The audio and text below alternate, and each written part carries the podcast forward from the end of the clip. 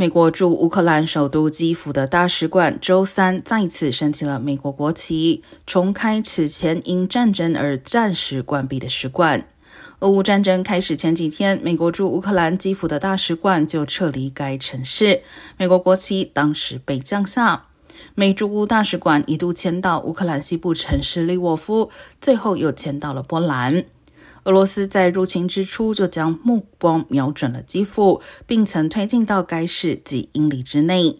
不过，因共和党籍参议员 Rand Paul 的反对，一项对乌克兰四百亿美元的援助计划上周没有在参议院获得通过。